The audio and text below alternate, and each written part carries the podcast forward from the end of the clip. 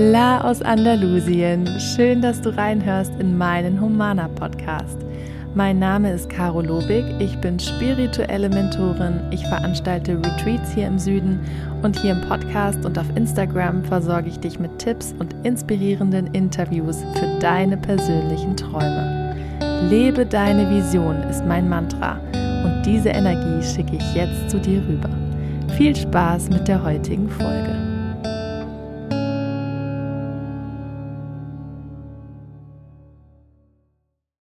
Liebe Katharina, herzlich willkommen in meinem Podcast Humana Lebe deine Vision. Ich bin so froh, dass wir jetzt so spontan, nachdem wir uns persönlich kennengelernt haben, auch ein Interview zusammen aufzeichnen.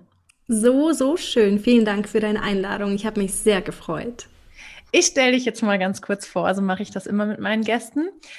Ich kenne dich erst seit ein paar Monaten und zwar habe ich euch erstmal kennengelernt, dich und deinen Partner Ares als Goldklang Music, als ein Duo, was bei Hochzeiten auftritt, du als Sängerin, Ares als Pianist und auch als Sänger teilweise.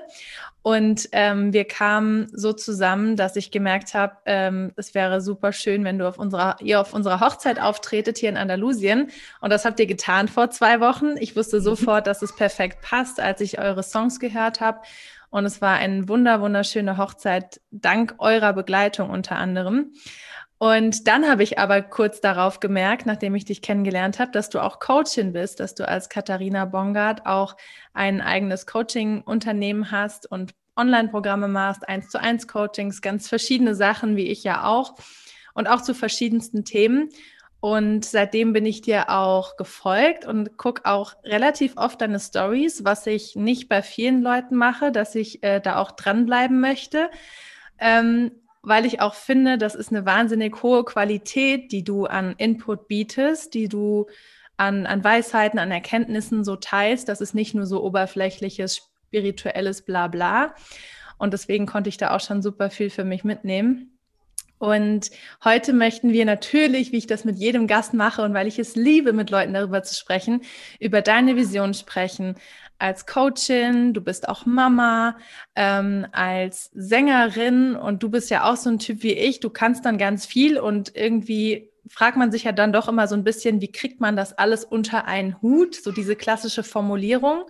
Man möchte ja in allem immer auch gerne gut sein. Nur weil man viele Talente hat, ähm, heißt es ja nicht, dass man die alle beruflich gleichmäßig ausleben kann und will.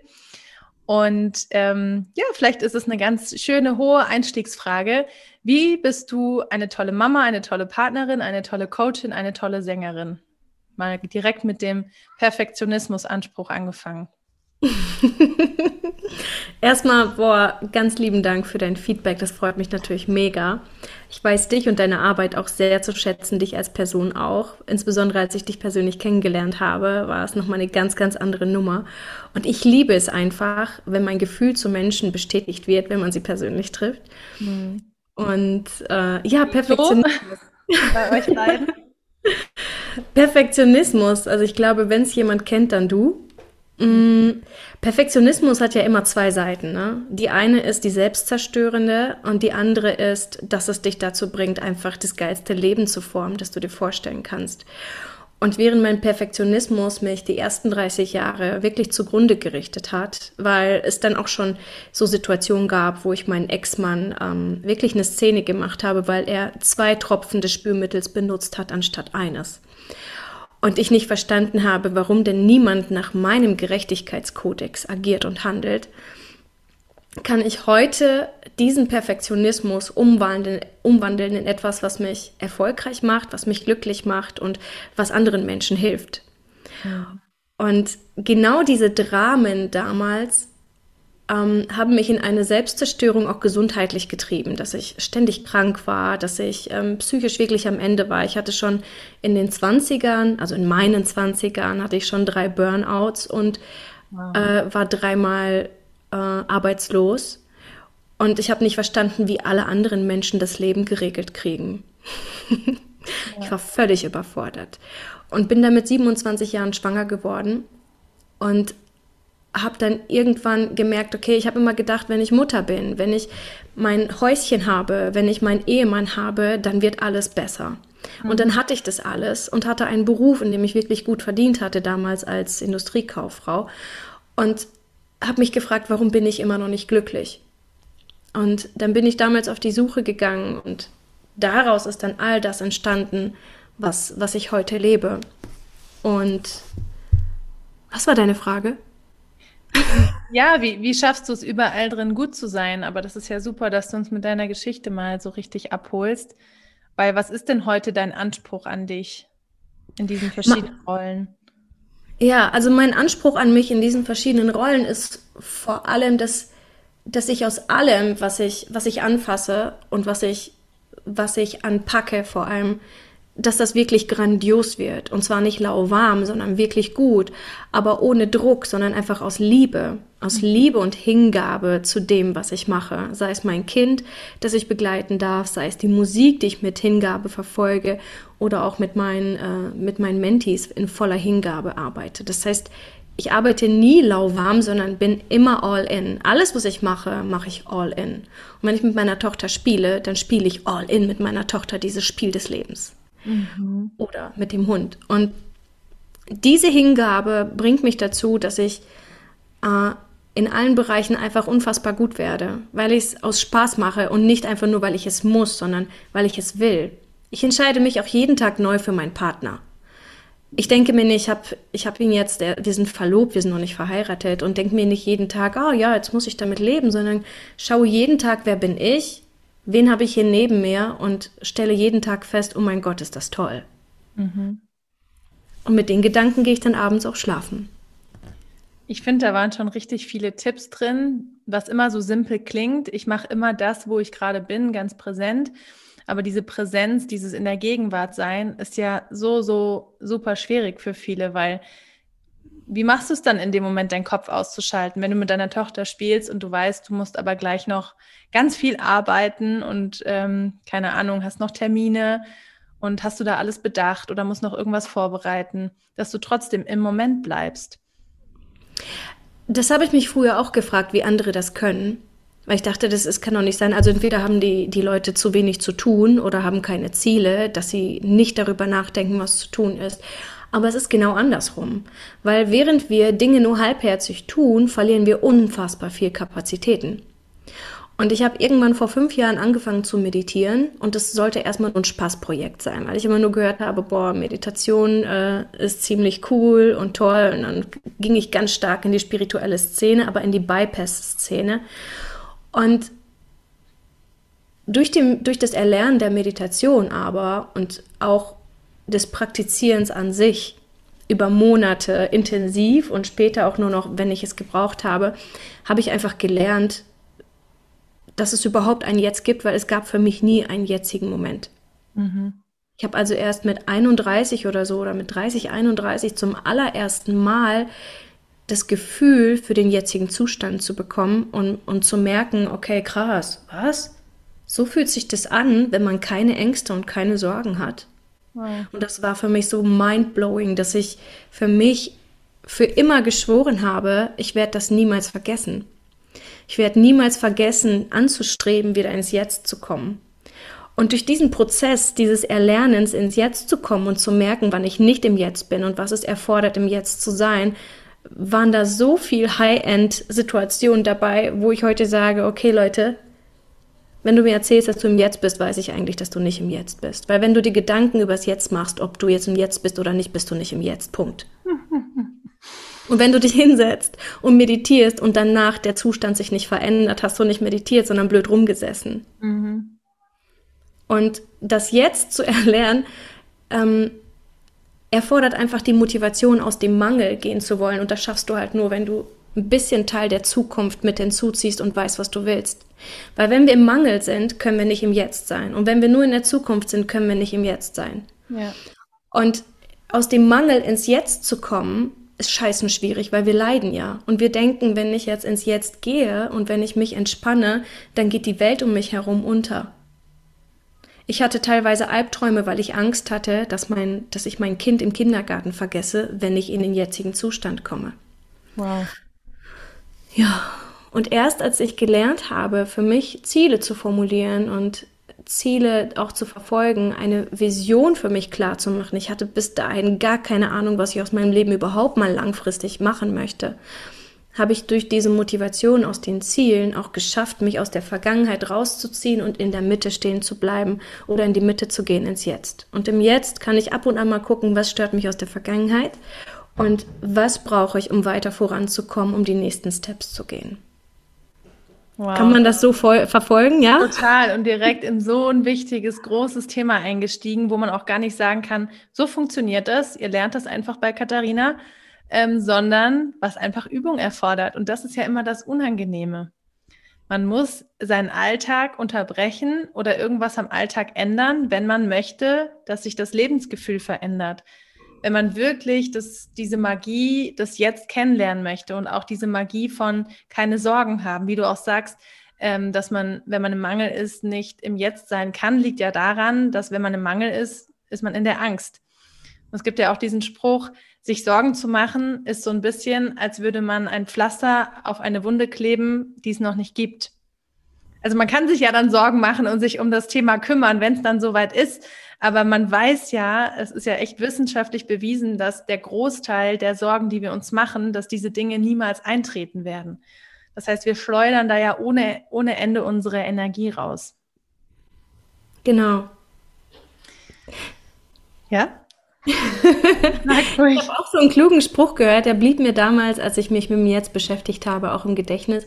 Wer leidet, ist in der Zu nee, wer leidet, ist in der Vergangenheit und wer Angst hat, ist in der Zukunft. Und natürlich hat Angst auch was mit der Vergangenheit zu tun, die wir aber in die Zukunft projizieren. Genau, aufgrund einer ja. Erfahrung, genau. Mhm. Also überhaupt sich erstmal dessen bewusst zu werden, das beobachten zu können. Ich komme hier in eine Angst, weil aus einer Erfahrung in der Gegenwart glaubt mein Hirn, dass ich das jetzt wiederholen würde. Überhaupt erstmal das, das wahrzunehmen, das ist ja schon ein großer Schritt, sich dessen bewusst zu werden. Und vieles dann ist natürlich Übung. Genau. Du hast gesagt, du hast damals, äh, du hattest zwar einen erfolgreichen Job und Mann und Haus und alles, ähm, aber du warst so in diesem klassischen wenn-dann-Szenario, ne? Genau. ich auch. Wenn man Ziele hat, und ich meine, das sind ganz übliche Ziele, die du da hattest, so, man hat ein gewisse, gewisses Alter, dann denkt man auch, man ist ein anderer Mensch. Also die Caro oder die Katharina dann, die ist ja dann reif und so und so und so. Die ist ja dann jemand anders und die hat ja dann einen Mann und ein Kind und so weiter.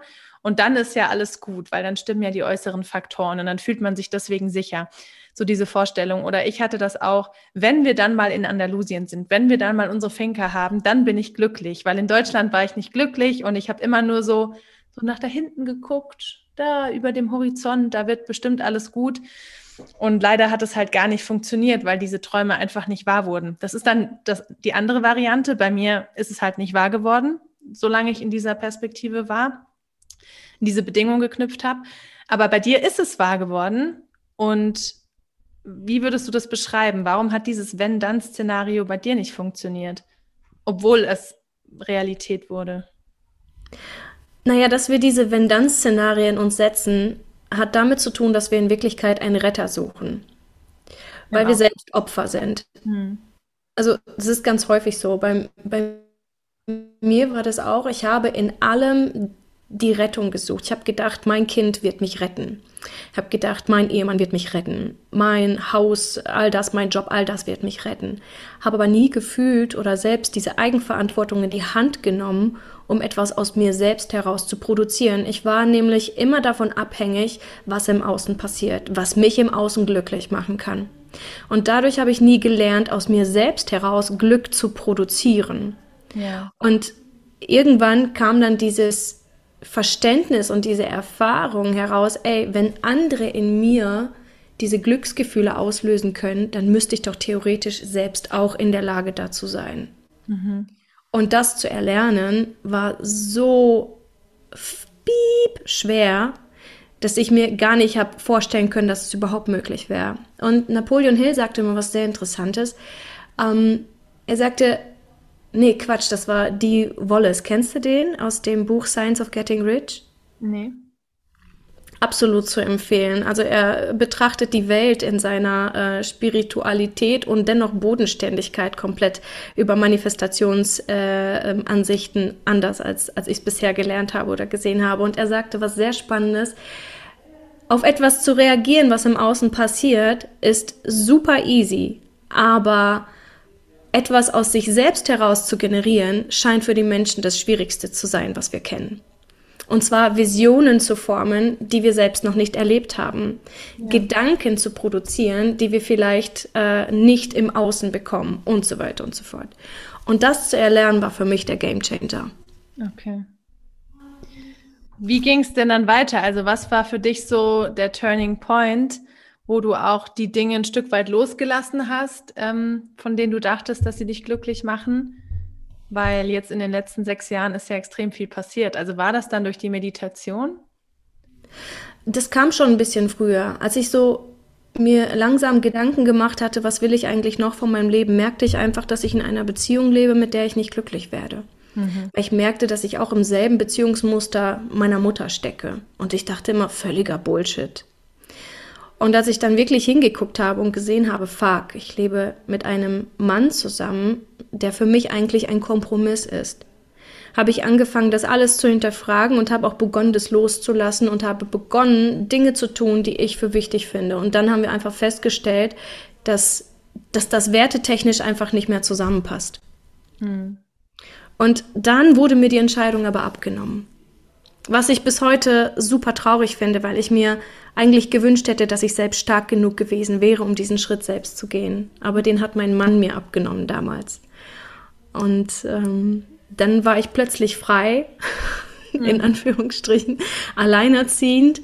Und dann dachte ich auch, ja, jetzt wird alles besser. Jetzt nehme ich mein Leben in die Hand. Und das Gegenteil passiert. Ich stürzte noch tiefer ab, weil ich plötzlich merkte, okay, da kommt dieses Retterding wieder. Wo ist denn jetzt mein Retter? Ja. Wie kann ich mein Leben wieder auffangen? Und dann habe ich so ziemlich alles in meinem Leben losgelassen und habe gesagt, ey, ich habe bis hierhin alles kontrolliert, ich habe alles versucht, aber es klappt einfach nicht. Ich ende immer wieder in derselben Spirale. Entweder werde ich krank oder ich verliere ganz viel oder verliere Freunde oder fühle mich einfach einsam und habe einfach gesagt, ab heute mache ich alles anders ab heute vertraue ich nicht mehr mir und meinem Verstand, sondern ab heute lasse ich mich nur noch davon leiten, was drumherum passiert. Sozusagen ein Ja-Sager zu werden. Mhm. Und dann. dann war das sehr aufregend.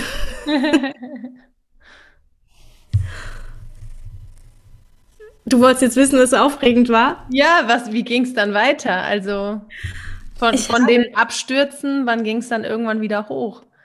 Hat sich dein Vertrauen gelohnt? Das Leben einfach mal passieren zu lassen? Ja, das war, ich kriege jetzt gerade wieder am ganzen Körper Gänsehaut, weil das, was passiert war, war einfach super magisch. Ich habe, während ich zu Hause einfach nur da saß und meditiert habe und einfach mal losgelassen habe und nicht alles geplant und ähm, bis ins kleinste Detail kontrolliert habe, sondern einfach mal da war. Also das Jetzt zu erlernen. Dann habe ich auch das Jetzt erlernt und merkte einfach, wie krass wundervoll das Muttersein noch sein kann. Ich war schon bis dahin eine ganz coole Mutter, aber ich bin halt immer wieder ausgerastet. Ne? Wenn meine Tochter morgens zu spät zur Schule, äh, zum Kindergarten sich fertig machte oder so, war ich halt wirklich aufgelöst. Ich habe ihr die Schuld dafür gegeben, dass sie zu spät in den Kindergarten kommt und ich zu spät zur Arbeit komme. Mhm. Und habe dann irgendwann gemerkt, okay, ähm, es verändert sich zwar was, aber diese emotionalen Ausbrüche, die verändern sich nicht wirklich. Und drumherum passiert viel und plötzlich kommen neue Chancen, aber es ist noch instabil. Mhm. Und als ich dann angefangen habe, wirklich das absolute Jetzt zu leben, habe ich nicht nur meine Tochter in Anführungsstrichen gerettet, aus diesem Mangeldenken heraus und aus diesem, ich kann Mama nichts recht machen, sondern auch ähm, begonnen, mir selbst auch zu verzeihen wieder. Mhm. Dass ich es vorher einfach nicht besser geschafft habe. Ja. Und das ist auch etwas, was ich meinen Mentees immer wieder zu ganz zu Anfang schon erkläre. Es geht gar nicht darum, immer perfekt zu sein. Du kannst nicht immer so perfekt sein. Du bist perfekt. Und perfekt zu agieren bedeutet nicht, dass man immer alles richtig macht, sondern dass man beginnt, daraus zu lernen und vor allem zu akzeptieren, dass Dinge, die passiert sind, dass es vollkommen okay ist. Und dass es nicht daran liegt, dass man zu schwach, zu dumm, undiszipliniert, willensschwach ist, sondern dass es eine Ursache für jede Wirkung gibt. Ja. Dass ich mein Leben nicht gebacken bekommen habe, hat nichts damit zu tun, dass ich nicht wertvoll bin sondern dass ich Muster, Gewohnheiten übernommen habe, die mich einfach in meiner Kindeszeit geprägt haben. Und das zu verstehen, mir selbst zu verzeihen und dann Dinge besser machen zu wollen und zu können, hat nochmal sehr viele Kapazitäten freigemacht und in meinem Alltag einfach sehr viel mehr Bewusstsein reingebracht für alles, was ich tue. Ich habe alles hinterfragt, wirklich alles. Meine Tochter kam mal abends zu mir und fragte, Mama, kann ich im Bett malen? Und ich sagte einfach nein. Und sie fragte, warum nicht? Da war sie ungefähr drei oder dreieinhalb und ich sagte, ja, keine Ahnung, ich finde gerade auch keinen Grund, lass mal kurz drüber nachdenken, warum das nicht okay ist. Und dann bin ich einfach zum Entschluss gekommen ähm, oder äh, zur Einsicht gekommen, dass sie das nicht darf, liegt einfach daran, dass ich es nicht durfte. Ich habe es nicht hinterfragt neu. Und in dem Moment, wo ich es hinterfragt habe, und das ist eines auch der coolsten ähm, Dinge, die ich gelernt habe, Glaubenssätze müssen wir gar nicht auflösen. Unseren Glauben dürfen wir verändern, aber Glaubenssätze sind ausgepufft, sobald wir sie feststellen. Mhm. Und für mich war es der Glaubenssatz, Kinder müssen direkt schlafen, wenn sie ins Bett gehen. Und mein Kind war das glücklichste Kind auf der Welt, weil sie einfach im Bett malen durfte. Sie hat die Stifte danach zur Seite gepackt, hat sich schlafen gelegt und sie, sie ist einfach glücklich eingeschlummert. Und ich dachte mir, hey, so einfach kann das sein. Also sie wusste auch, was für sie gut ist und was für euch vielleicht ins, für euch beide einen entspannteren Abend und, und schöne Momente dann gebracht hat. Und das ist ja auch ganz spannend, weil da ist ja nicht nur das deine eigene Erfahrung drin, was du nicht durftest, sondern auch die Gesellschaft. Also das merke ich ja auch jetzt bei meinem Kind. Was macht man denn und was macht man denn nicht? Ja? Darf ein genau. Kind laut sein im Restaurant? Darf ein Kind dazwischen reden, wenn Erwachsene reden? Ja. Ja. und vielleicht dürfte ich das nicht oder kann mich erinnern an Sätze von, du musst jetzt leise sein oder die Erwachsenen reden. Und ich bin mir so bewusst in dem Moment, wenn er das macht, du darfst. Ich fange nicht schon jetzt an, dir deine Stimme zu verbieten. Aber die Gesellschaft, so was könnten denn die Leute drumherum denken? Gehört sich das? Fällt er dann auf? So, diese ganzen genau. Sachen kommen ja auch noch dazu. Malt man im Bett? So, oder würde das jetzt jemand kritisieren, wenn das jemand sieht? Ja. Hm. Ist so. Also ich war so häufig mit meiner Tochter im Restaurant und sie wollte einfach per Tu keine Schuhe anziehen. Hm, Auch ich. heute noch ist ein Thema einfach. Wenn ich sie von der Schule abhole, selbst wenn es nur 10 Grad draußen sind, kommt sie mir barfuß entgegen. ich ah. feiere das. Das Thema sie haben wir auch hier. System, ja. Ihr kennt es ja, umso besser dort, ne? und ich weiß schon, dass sie manchmal merkwürdig angeguckt wird. Ich bestärke sie aber auch einfach darin, dass, dass sie so sein darf, wie sie gerade ist und dass nichts daran falsch ist. Und manchmal gehen wir dann in gehobene Lokale und wenn ich ihr dann sage, du Leia, heute ist ein Tag, an dem du Schuhe anziehen musst, gibt es Diskussionen. Ja, ist einfach so. Und ihr dann zu erklären, dass es nichts damit zu tun hat, dass sie falsch ist für die Gesellschaft, sondern dass es einfach in gewissen Läden eine Etikette gibt. Und wenn sie dort essen möchte, dann werden wir uns halt förmlich ankleiden müssen. Und wenn nicht, dann gehen wir halt einfach woanders essen. Sie darf wählen. Mhm. Aber ich versuche ihr niemals zu erklären, du musst gesellschaftliche Normen erfüllen. Ja.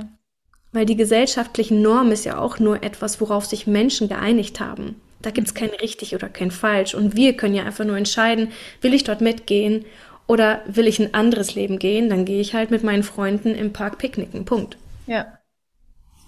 Ja, total spannend.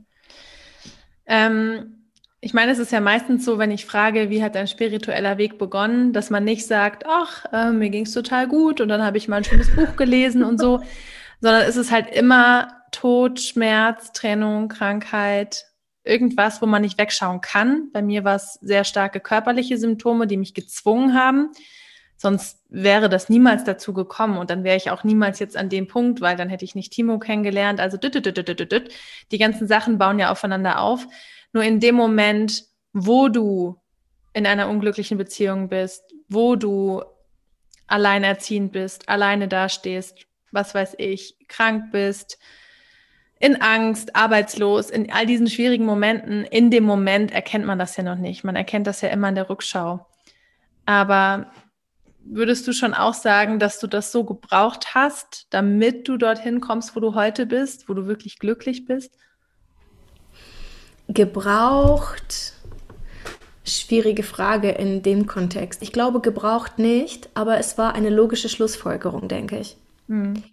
Weil ich denke, je mehr wir im Leben wirklich beschissene Situationen erleben und wirklich tief gefallen sind, haben wir so stark empfinden können und fühlen können. Und diese Tiefe an Verletzungen gibt uns auch gleichzeitig die Möglichkeit, diese Höhe an Glück fühlen zu können. Und jeder Mensch, der echt super viel Mist in seinem Leben erlebt hat, den kann ich nur beglückwünschen.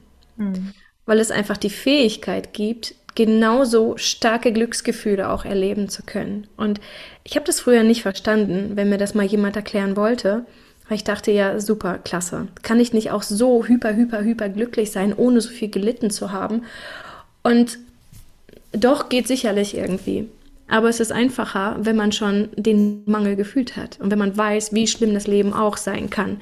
Das Glücksgefühl daraus auf dem Weg aus dem Minuszustand ins Jetzt ist schon super krass, aber darüber hinaus aus dieser Bedingungslosigkeit heraus noch mehr Glück und äh, Liebe formen zu können, ist noch intensiver. Ja. Und wir sind ja duale Wesen, ne? Also viele Menschen glauben, dass wenn man irgendwann an einem gewissen Punkt ist, bewusst, spirituell, dass es halt einfach sich ein bisschen einpendelt. Dass man nicht mehr so, dass man keine Angst mehr hat, dass man nicht mehr weint, ähm, dass man so insgesamt, aber das würde ja bedeuten, dass wir auf dieser Skala zwischen Plus und Minus immer so in der Mitte so abhängen. Dann ist unser Leben immer so okay, alles ist immer so ganz in Ordnung, aber wir fühlen uns und das Leben ja nicht und dafür sind wir ja genau hier, für diese um zu wissen, was, was warm ist, muss ich wissen, was kalt ist. Vielleicht können wir da mal noch äh, tiefer drauf, drauf eingehen und das ein bisschen auseinandernehmen. Warum, warum komme ich noch stärker in die, die hohen Frequenzen, in, in das Glück, wenn ich auch weiß, wie schlecht es einem gehen kann und was ein Angstzustand bedeutet?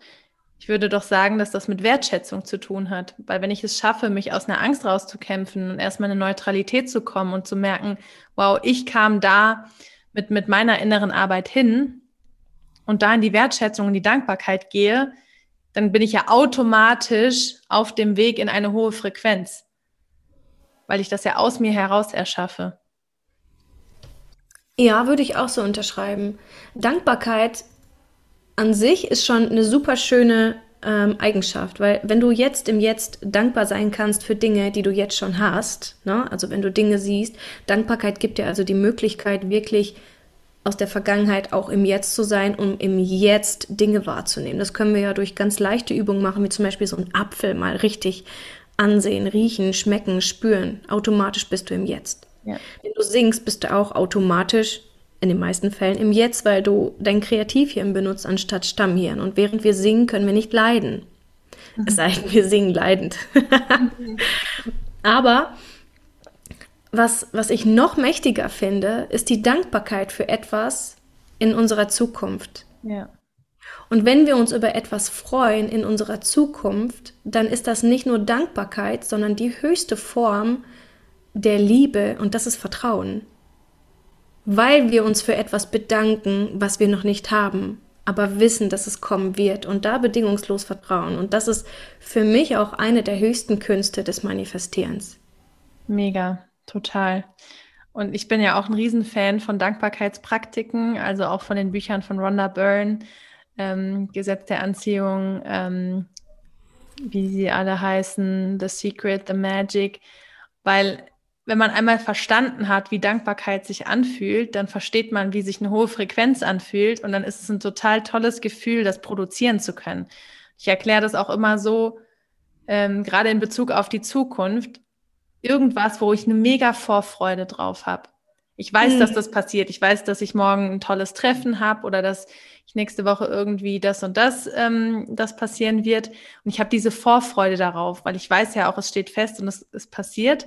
Und damit kann man das ganz gut üben, finde ich, weil dann spürt man dieses Bauchkribbeln, so diese Wärme im Herzen. Und immer wenn man dran denkt und vielleicht gerade einen blöden Tag hat, dann ist man so, ah, ja, aber das kommt noch. Da kann ich mich dran festhalten. Und das ist, finde ich, eine ganz gute Übung, dieses Gefühl aufrufen zu können und sich dann anzufangen, Dinge vorzustellen, die eben noch nicht fest geplant sind in der Zukunft. Ja, super wichtig. Ich finde es auch sehr mächtig.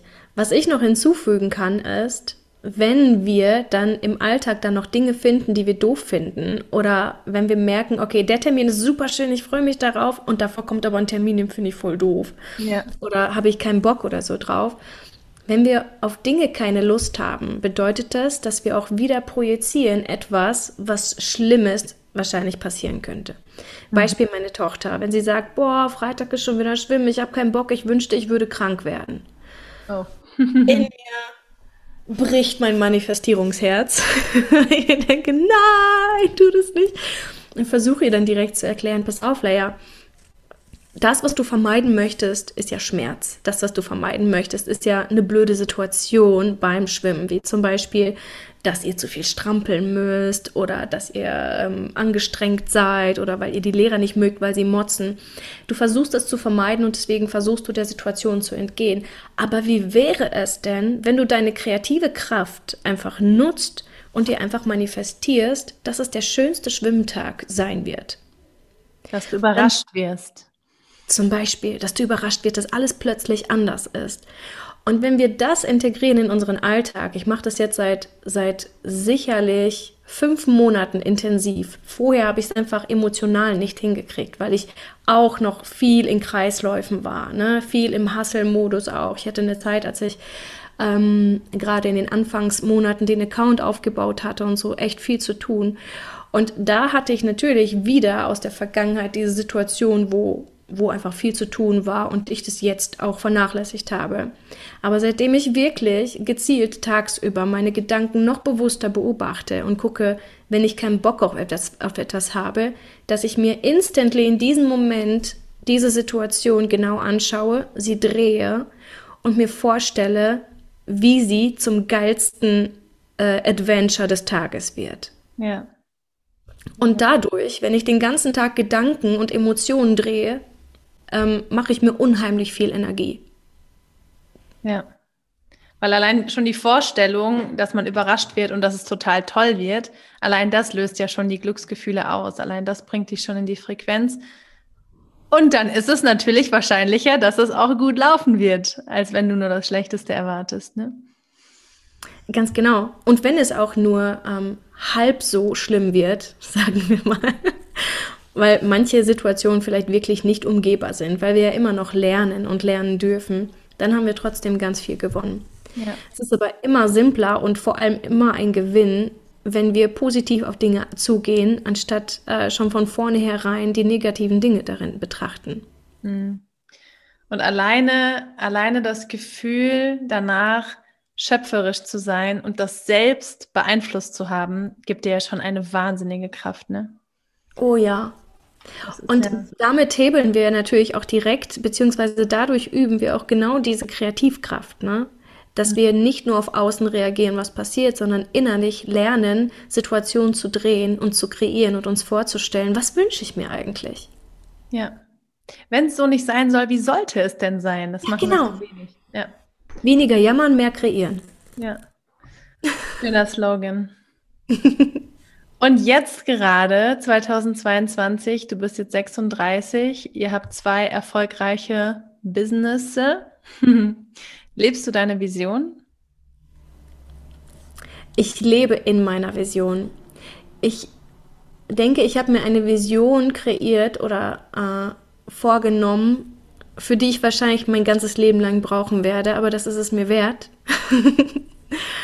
Ich träume nämlich davon, dass niemand mehr, also dass kein Kind auf diesem Planeten darunter leiden soll, ähm, dass die Eltern nicht gestärkt sind oder nicht selbstbewusst genug sind, um das Kind wirklich gewaltfrei ähm, das Leben erleben zu können.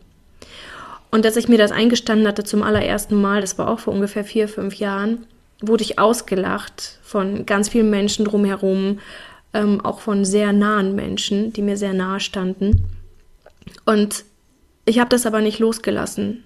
Ich habe natürlich ein paar Dämpfer verpasst bekommen, aber diese Vision ist in mir einfach so präsent und das ist für mich auch kein, es wäre schön, wenn, sondern ich weiß, dass das passieren wird.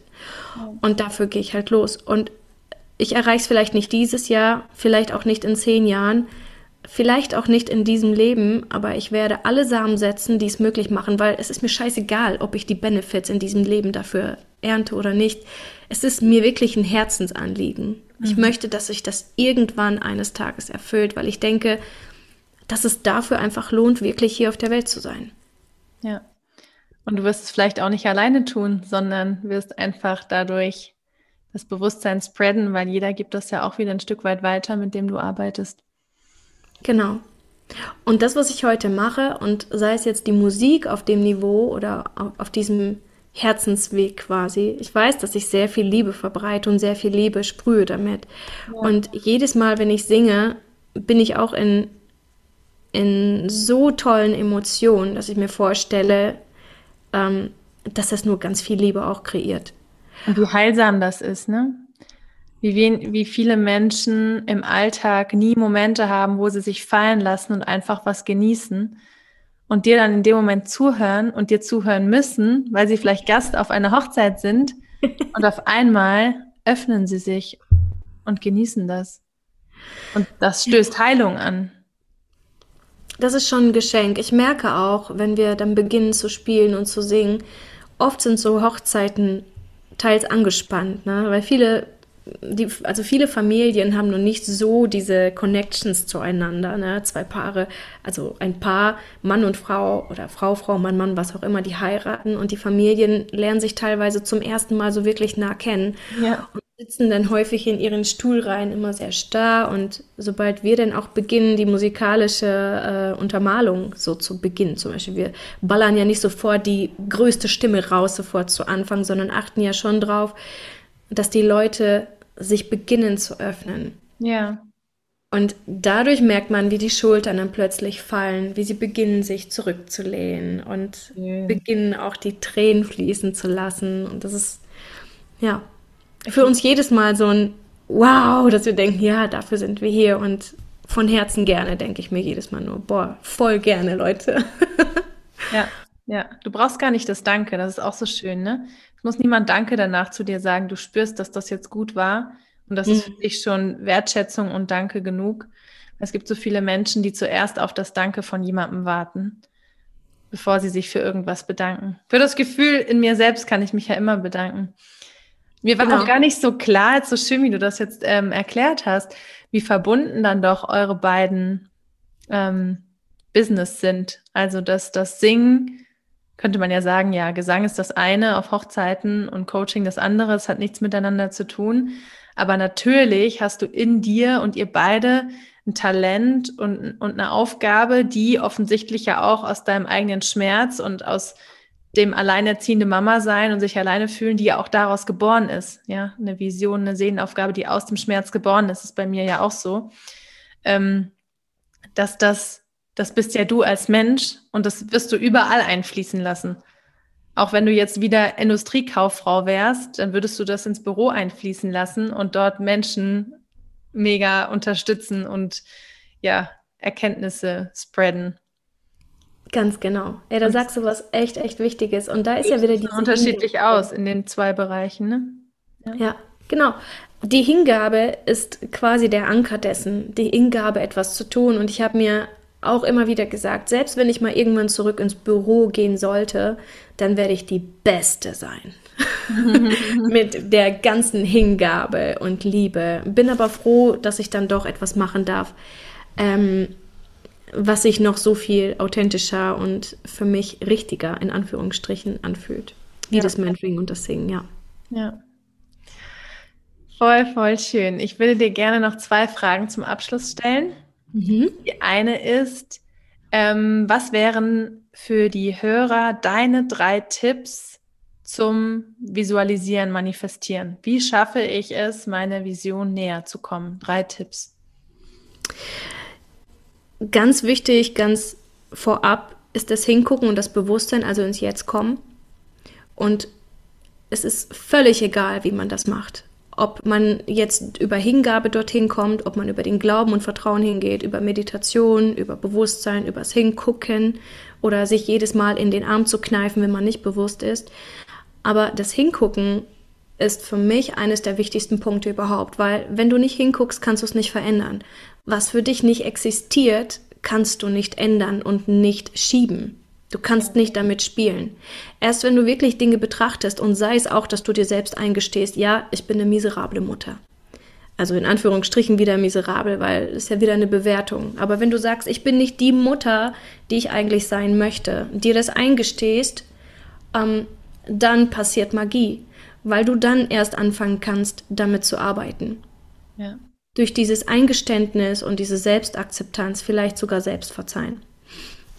Schritt Nummer zwei oder Punkt Nummer zwei zum Visualisieren und Manifestieren empfinde ich immer das Ziel setzen und zwar so klar und so definiert, wie man es schafft. Ähm, und zwar nicht nur, ich möchte jetzt bis zum Ende des Jahres äh, 30.000 Euro generiert haben, sondern wie möchtest du leben? Weil ich habe letztens erst von einer äh, sehr, sehr inspirierenden Manifestationskünstlerin gehört, wir können kein Geld manifestieren. Wir können aber Gefühle manifestieren und das sind die, die durch Geld möglich sind, wie zum Beispiel in Urlaub fahren. Mhm. Bedeutet, ich würde mir niemals Beträge manifestieren, sondern eher das, was ich dadurch erschaffe. Und wenn es eine Weltreise ist, dann liegt wahrscheinlich zugrunde, dass du es entweder geschenkt bekommst oder dass du, dass du automatisch 40, 50.000 Euro dafür bekommst. Kannst du nachvollziehen, was ich meine? Ja, genau. Das Gefühl okay. dahinter ist ja auch leichter zu manifestieren als rational einen bestimmten Betrag, ne? Genau.